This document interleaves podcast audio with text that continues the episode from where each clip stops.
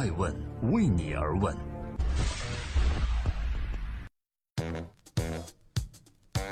大家好，我是爱成爱问人物创始人，欢迎各位关注二零一七爱问人物顶级峰会及爱问人物遇见未来电视论坛，聚焦十大行业的未来，史上最有趣的财经辩论大赛。二零一七年十二月二十日，我们在北京，欢迎您通过爱问的官网和官微报名参加，我们不见不散。正在播出的是爱问每日人物，每天晚上九点半，一个风口浪尖人物的商业八卦。今天是我们播出的第六百六十一期，共同关注与死敌马云牵手松口不上市宣言，娃哈哈老大宗庆后为啥频频打脸呢？几天前，娃哈哈迎来了而立之年，在三十周年庆典上，宗庆后一改长久以来对上市的不屑态度，表示说公司上市其实更有利于企业发展。如此一言引起了人们强烈好奇。那在这个此前一直就抨击公司上市就是圈钱，并自豪地说娃哈哈不差钱的宗庆后，为何突然对上市不排斥了呢？这是娃哈哈准备上市的前奏吗？正在播出，每天晚上九点半准时上线各大新闻客户端的《爱问每日人物》。今天共同关注娃哈哈宗庆后对娃哈哈的未来有何新打算？对我们又有什么新借鉴呢？在三十周年娃哈哈的庆典上，阿里巴巴集团合伙人、蚂蚁金服的副总裁彭毅杰也来到现场，宣布说，阿里巴巴和娃哈哈将达成联合营销合作。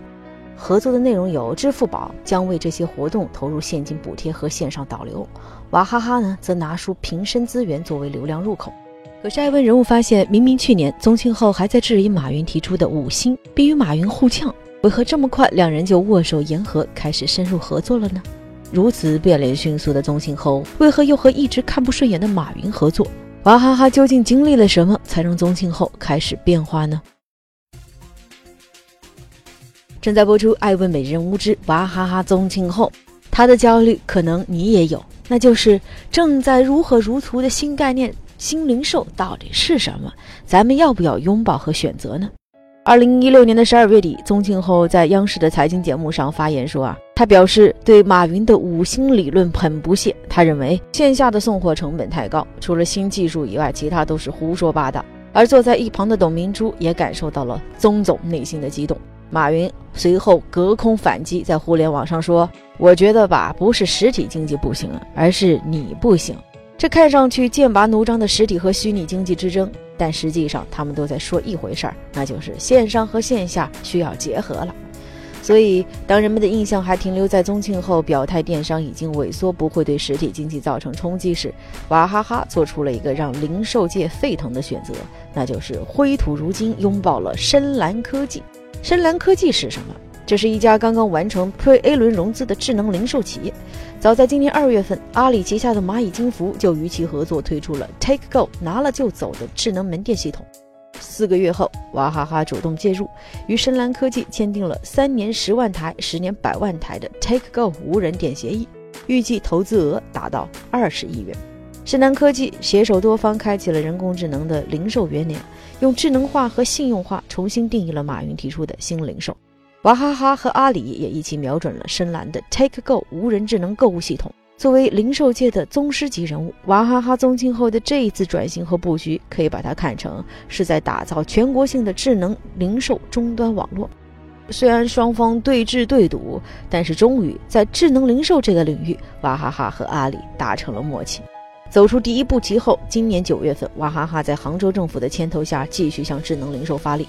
由娃哈哈改建制作的自动售货机被安置在了地铁站和市民中心的广场，柜里售卖娃哈哈饮用水等物品，扫码呢就可以用支付宝，而且租借是靠芝麻信用分，如此联合营销，多场景支付，触达了更多用户。宗庆后的第一个焦虑，到底要不要选择拥抱新零售？看来现在的答案是，宗庆后并非老古董，也并不是排斥高科技。一旦他发现和新零售合作点时，就会从吐槽转到拥抱。商人毕竟是商人嘛。正在播出《爱问美人物之娃哈哈的未来》，宗庆后的焦虑之二，到底要不要上市呢？上市跟不上市的企业啊，其发展逻辑和成长因素是不一样的。比如以陶华碧、宗庆后为代表的这些民营企业家，很少会有上市的概念。到二零一六年，万科、伊利、格力都经历了险资举牌时，宗庆后表示啊，野蛮人敲门没有关系，哪怕他占有再大的股权，也没有话语权。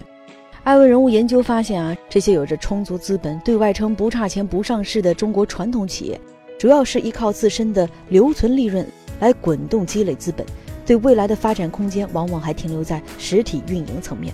那么，坚守实业、认为电商和资本都存在大量风险的娃哈哈创始人宗庆后，为何突然又想乘上资本市场的小船了呢？第一个原因可能是坚守老传统的娃哈哈，如今也遭遇到了业绩的拐点。我们发现，二零一二年他就首次出现了营收的负增长。宗庆后不但失去了首富的地位，他一手缔造的娃哈哈也陷入了焦虑之中。根据全国工商联发布的《二零一七年中国民营企业五百强发布报告》显示，二零一六年娃哈哈的营业收入呢是四百五十六亿元，相较于二零一四年减幅接近了百亿元。面对断崖式下跌，宗庆后承认，娃哈哈这些年来创新能力是在退步的，他需要想办法让它焕发青春。可明明从二零零二年起，宗庆后就在想办法进行多元创新的他，创新实验的结果如何呢？我们发现。宗庆后进军了童装、奶粉、白酒市场，进军之前都曾立下了十亿、百亿的销售目标，但均以失败收尾。业务多元、智能化生产线、双引擎创新都不能带动娃哈哈的业绩，反而与其预想目标相去甚远。娃哈哈似乎陷入了内部封闭式创新的困境。宗庆后意识到该做出改变了，所以在这个绝佳的转变时机，宗庆后除了拥抱新零售、打造智能无人售货亭外，也将眼光放回到了饮料行业。二零一七年的一月至六月，中国的软饮料销售量同比增长了百分之十二点四五。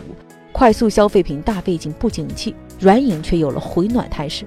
宗庆后更是认为，饮料是朝阳产业，未来前景广阔，只是需要提高产品档次，更加营养健康多元。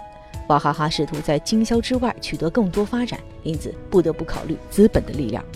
营销渠道窄，缺乏爆款产品，没有跟上消费者日益提高的需求，这些都是不争的事实。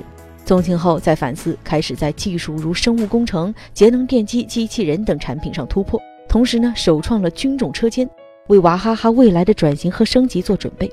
甚至有媒体报道说，娃哈哈将收购 Dean Foods 一家外国企业，加速国际化扩展。在业务要多线开展、全面升级的情况下，它更需要引入外来资本来支持和降低企业的风险了。所以，上市不失为一种合适选择。三十周年庆上，娃哈哈老大宗庆后接受采访时，依然如以前那样说：“啊，娃哈哈不缺钱，经营稳定。只不过啊，这次他补充了另外一句话，他说：‘我现在觉得上市以后可能会加快企业的发展。’”从不想上市到想上市，宗庆后态度的转变说明，他对举牌收购会威胁家族企业的担忧正在逐渐扫除。同时，他也看到了上市确实能拓宽融资渠道，提升企业的经济实力，再添创新动力的好处。所以，也许当他处理好人事、股权等问题，完成无人店跨界和提高产品档次的二次创业之后，希望他真的能够带领娃哈哈走出断崖式下跌的低谷，重回巅峰。